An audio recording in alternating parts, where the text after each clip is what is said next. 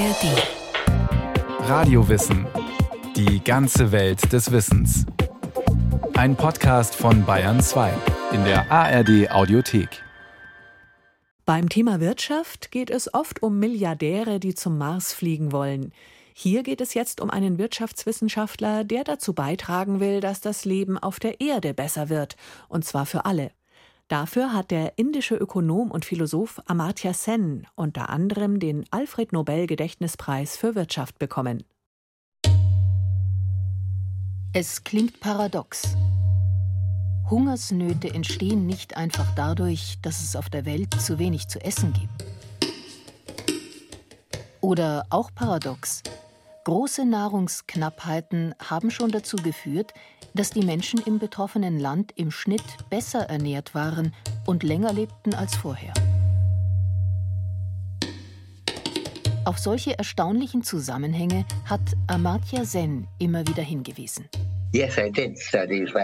Ja, ich habe Hungersnöte erforscht und ich wurde dazu gezwungen, denn ich habe eine große Hungersnot in Indien gesehen, als ich noch sehr jung war. Das war 1943. 1943. Amartya Sen ist damals zehn Jahre alt. Er lebt in Bengalen. Das ist eigentlich eine der fruchtbarsten Gegenden der Welt. Am Unterlauf der Flüsse Ganges und Brahmaputra, die Wasser und Nährstoffe aus dem Himalaya mitbringen. Uraltes Kulturland. Reisfelder in allen Schattierungen von Grün, bis zum Horizont. Doch 1943 sucht eine große Hungersnot Bengalen heim. Amartya Sen schätzt, dass durch sie zwei bis drei Millionen Menschen umgekommen sind.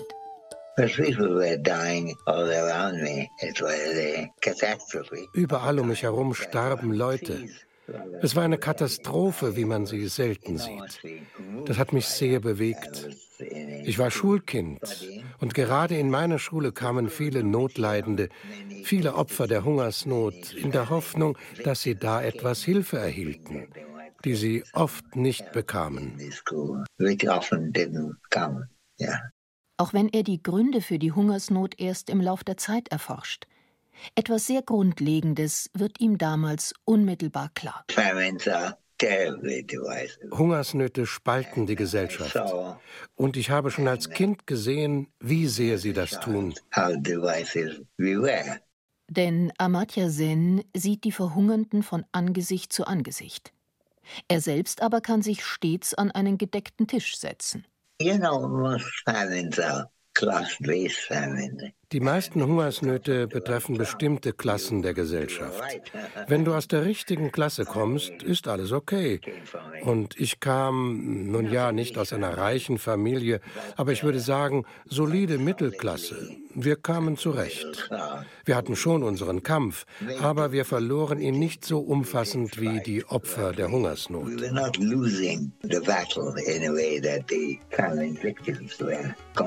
Comprehensively losing the battles.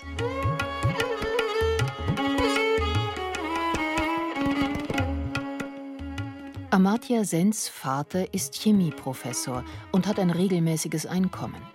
So kann er sich das Essen für die Familie leisten, selbst als sich die Lebensmittelpreise vervielfachen. Für den Preisanstieg macht Amartya Sen im Rückblick Kriegswirtschaft und Spekulationen verantwortlich. Fatal, gerade für die Armen. Es gab viele kritische Punkte. Die Regierung damals, eine britische Kolonialregierung, tat nichts, um den Menschen zu einem kleinen Einkommen zu verhelfen. Gar nichts. Und es wurde immer schwieriger, eine kleine Anstellung zu bekommen, die einem Arbeit und Einkommen gebracht hätte. Viele verschiedene Dinge gingen unter diesen Bedingungen schief.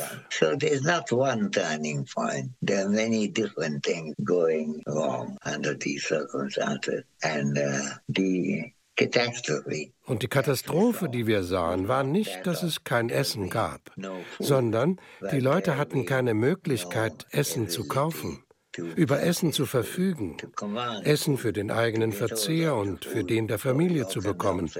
Das war schwierig. Und es war eine beängstigende Situation. It was a terrifying situation.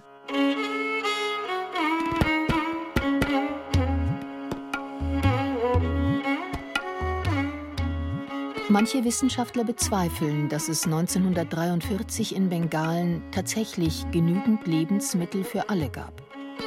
Doch dass die Hungersnot die Gesellschaft spaltete und dass die Spaltung die Not umso drastischer zutage treten ließ, das erlebte Amartya Sen selbst.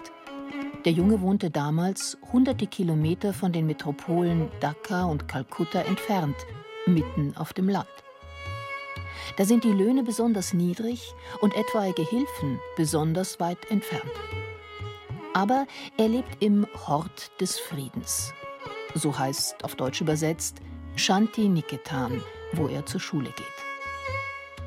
Shanti Niketan ist mehrere Quadratkilometer groß und umfasst Wald und Dörfer. Während der Hungersnot 1943 ziehen um die 100.000 Hilfesuchende durch schätzt Amartya Sen. Meine Eltern haben versucht, anderen Leuten zu helfen. Ich durfte denen, die danach gefragt haben, jeweils eine Zigarettenschachtel voll Reis geben. Nicht, dass wir selbst viel davon gehabt hätten, aber wir taten, was wir konnten. Es war Teil unseres Lebens.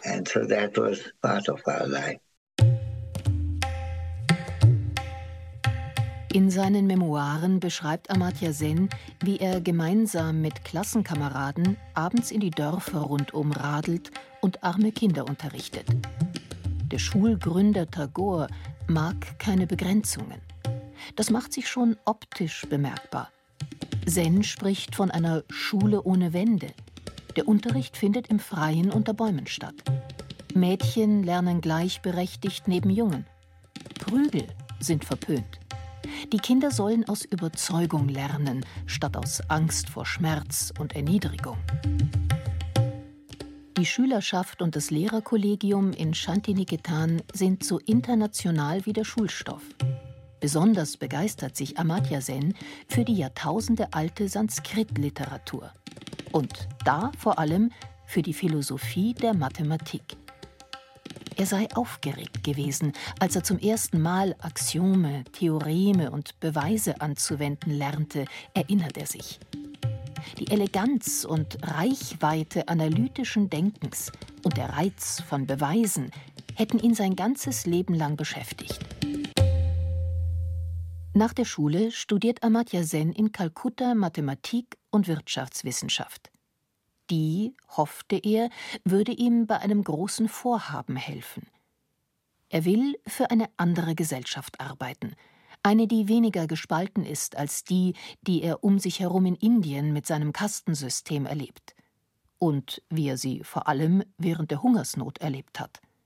Gerechter und mit weniger Armut. Er will also herausfinden, wie geht Wohlfahrt, Wohlergehen für alle.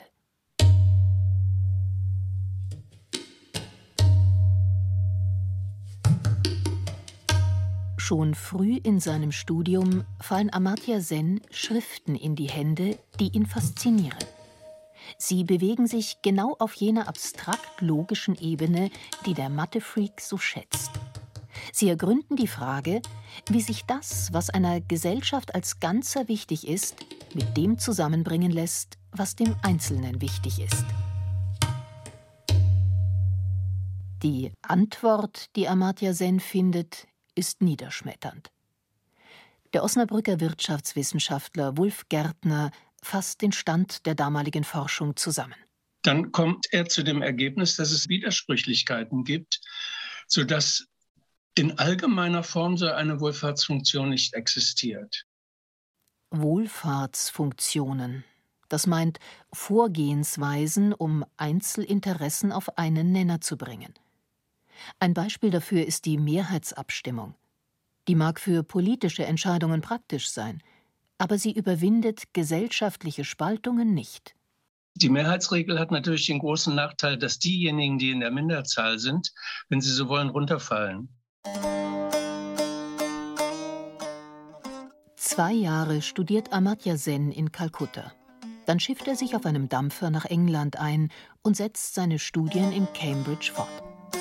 Mit 23 beginnt er neben dem Forschen auch zu lehren, erst in Kalkutta, später in Harvard, Stanford, Neu-Delhi, London, Oxford und Cambridge.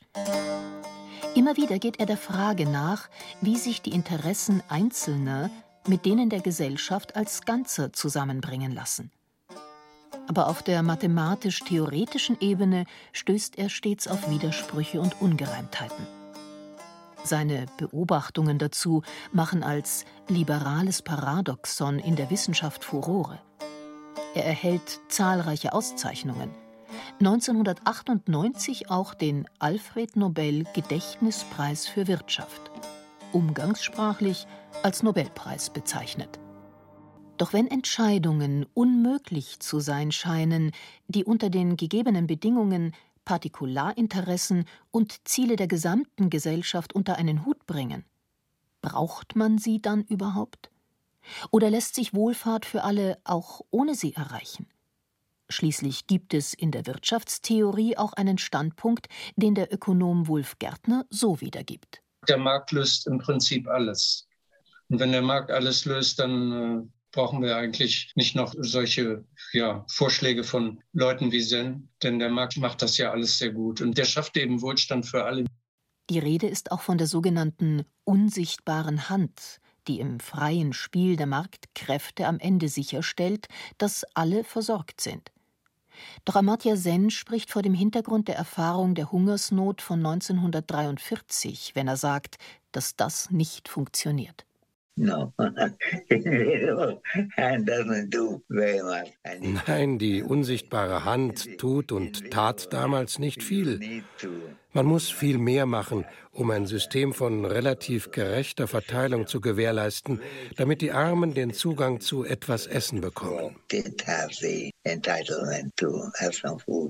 Gerade was die schreckliche Situation 1943 bei ihm auf dem Land betraf, wirft er der britischen Regierung vor, sie habe sich nicht gekümmert. You did not get any kind of help because the government didn't care. Dabei habe dieselbe Regierung zur selben Zeit bewiesen, dass es möglich ist. Allerdings nicht bei den Untertanen in Indien, sondern zu Hause in Großbritannien. Britain is perennially thought of having homegrown food. Großbritannien hat ständig zu wenig Lebensmittel aus dem Anbau im eigenen Land. Der Krieg machte es schwierig, Nahrung von einem Teil der Welt in einen anderen zu transportieren. Und so war es nur logisch, dass in Großbritannien im Krieg die Nahrung knapp wurde. But the extraordinary thing is, at the time aber das Besondere war, ausgerechnet als die Nahrungsmittel knapp waren, war die Ernährung in Großbritannien besser als vorher. Wie konnte das sein? Es lag daran, dass es wegen des Krieges notwendig war, Dinge zu teilen. Es gab Rationierungen und Preisdeckel. Den Menschen war es erlaubt, genügend Essen zu niedrigen Preisen zu kaufen. Dadurch konnten die Armen in Großbritannien besser und mehr essen als je zuvor.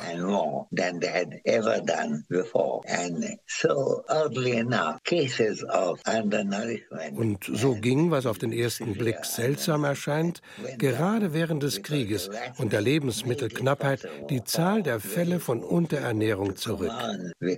Denn die Regierung hat etwas getan, um die Knappheit unter den Menschen zu teilen. Das war enorm wichtig.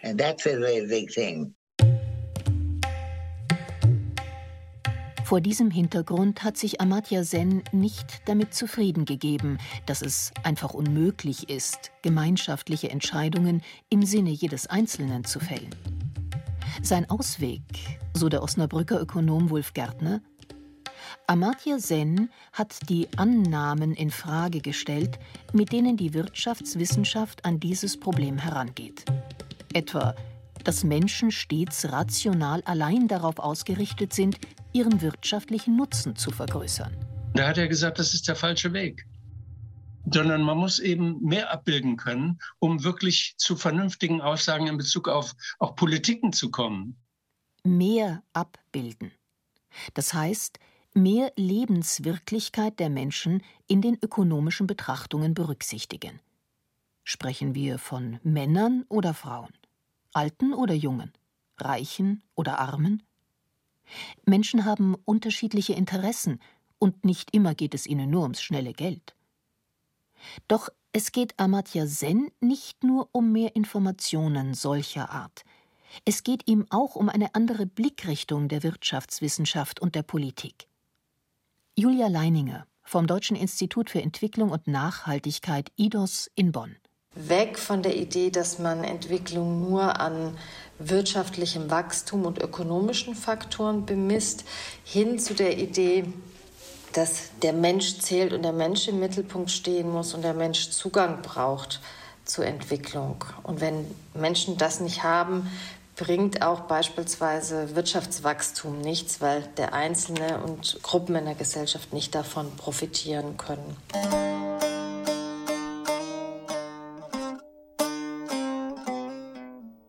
Ein Vergleich zwischen Kuba und Saudi-Arabien veranschaulicht diese Beobachtung.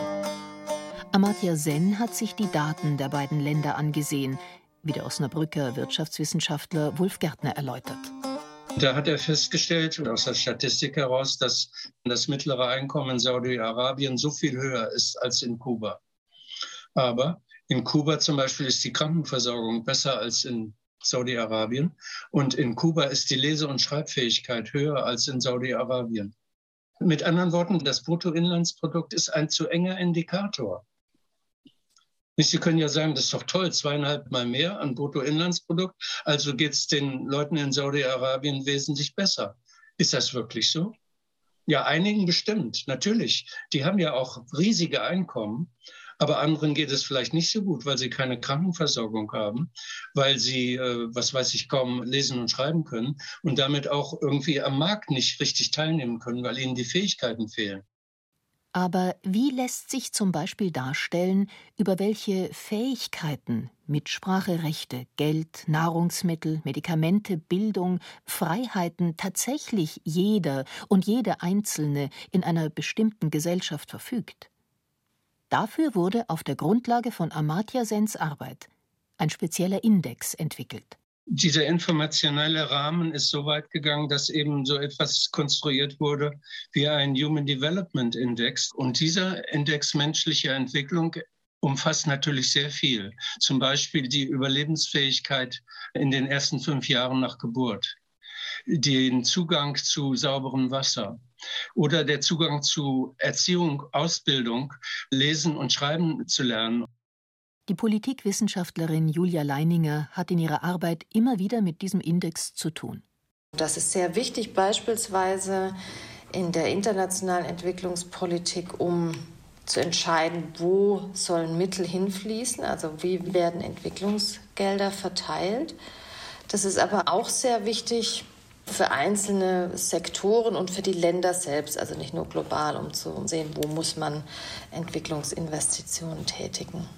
Also im Grunde dient dieser Human Development Index vor allem dazu, eine Richtlinie zu geben. Wo steht denn die Welt, wo stehen einzelne Länder?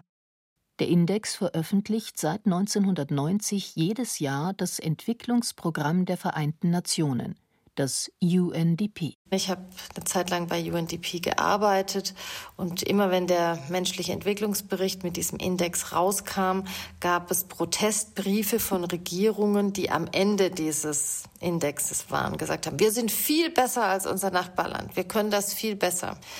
Und UNDP konnte dann antworten, naja, wir erfinden die Zahlen nicht, die sind wissenschaftsbasiert. Und das ist eine objektive Darstellung oder relativ objektive Darstellung, wie Länder im Vergleich und Gesellschaften im Vergleich entwickelt sind oder wie viel Entwicklung sie Menschen bieten. Und diese Objektivierung ermöglicht vor allem auch zivilgesellschaftlichen Organisationen, also NGOs, die großen, One World beispielsweise, die ganzen kirchlichen Träger, aber auch der lokalen Bevölkerung vor Ort zu sagen und ihre Regierungen auch aufzufordern, hey, hier läuft was falsch. Wir haben es jetzt dieses Jahr wieder gesehen. Wir sind immer noch nicht besser geworden auf dem Index. Also so eine Zahl als Grundlage für Mobilisierung und dafür auch von Regierungen was einzufordern, ein besseres Leben einzufordern. Die Information soll die Menschen befähigen, eine Wohlfahrtsfunktion zu finden, also Entscheidungen im Sinne aller zu treffen. Das liegt im Kern der Arbeit von Amartya Sen, dass er sagt, Menschen brauchen diese Freiheit, ihre eigenen Bedürfnisse artikulieren zu können. Und nur so kann Entwicklung funktionieren, indem Gesellschaften sich darauf einigen in deliberativen Prozessen, also dass gesellschaftliche Gruppen sich austauschen. Was wollen wir eigentlich? Was ist das Gemeinwohl, auf das wir uns einigen können und einigen wollen? Und was brauchen wir? Und das ist nur möglich, wenn der Staat das zulässt. Mit anderen Worten, wenn es Meinungsfreiheit gibt und wenn Menschen über ihre Regierungen und die Politik in ihrem Land mitbestimmen können. Dafür stehen Demokratien. Amartya Sen ist ja sehr stark von anderen kritisiert worden, dass Demokratie und Entwicklung eben kein zwingender Zusammenhang ist. Wenn man aber auf die großen historischen Linien schaut, also auf Entwicklung des gesamten letzten Jahrhunderts bis heute, dann sehen wir, dass über Zeit im Durchschnitt Demokratien sehr viel besser öffentliche Güter bereitstellen, als das Autokratien tun. Wenn ich sage öffentliche Güter, geht es hier um Gesundheit, um Bildung, auch im Klimaschutz etc. Sind die Länder über lange Zeit besser, weil Menschen sich informieren können, weil die Systeme, also auch Wirtschaftssysteme, innovativer sind, sich anpassen können. Amartya Sen selbst sieht die Frage nach der Bedeutung der Demokratie für die Wohlfahrt jedes Einzelnen pragmatisch. Demokratie ist ein Wert, aber es gibt auch andere Werte. Die Zuwendung, das Miteinander. Zur Verdeutlichung bemüht Amartya Sen, eigentlich erklärter Ungläubiger, ein Gleichnis aus der Bibel. Das vom guten Mann aus Samaria. Der hilft einem Verletzten am Straßenrand, obwohl er ihn nicht kennt und aus einem anderen Land kommt. Genauso gibt es viele buddhistische und andere Geschichten davon, wie Leute in sehr schwierigen Situationen einander helfen, nur aus menschlicher Zuneigung und obwohl sie aus unterschiedlichen Orten kommen. Ich möchte damit sagen, wir haben die Möglichkeit, die Hand nach jemandem auszustrecken auch über unsere räumlichen Grenzen hinaus.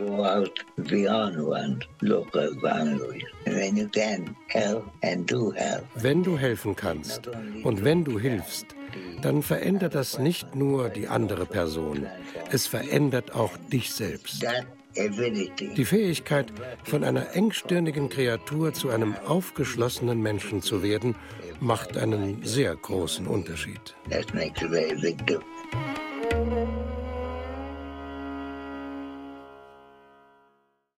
Bettina Weiz über den Ökonomen Amartya Sen und dessen Ideen, wie Wohlfahrt für alle möglich wird. Dazu finden Sie auch viel in dem Podcast Alles Geschichte in der Staffel Die Armen. Dort unter anderem die Folge Galbraiths Ideen gegen Armut. John Kenneth Galbraith war einer der erfolgreichsten Ökonomen der Nachkriegszeit. Er war Berater der US-Präsidenten Roosevelt und Kennedy und hat für einen starken Sozialstaat gestritten. Den Podcast Alles Geschichte finden Sie in der ARD Audiothek und überall, wo es sonst Podcasts gibt.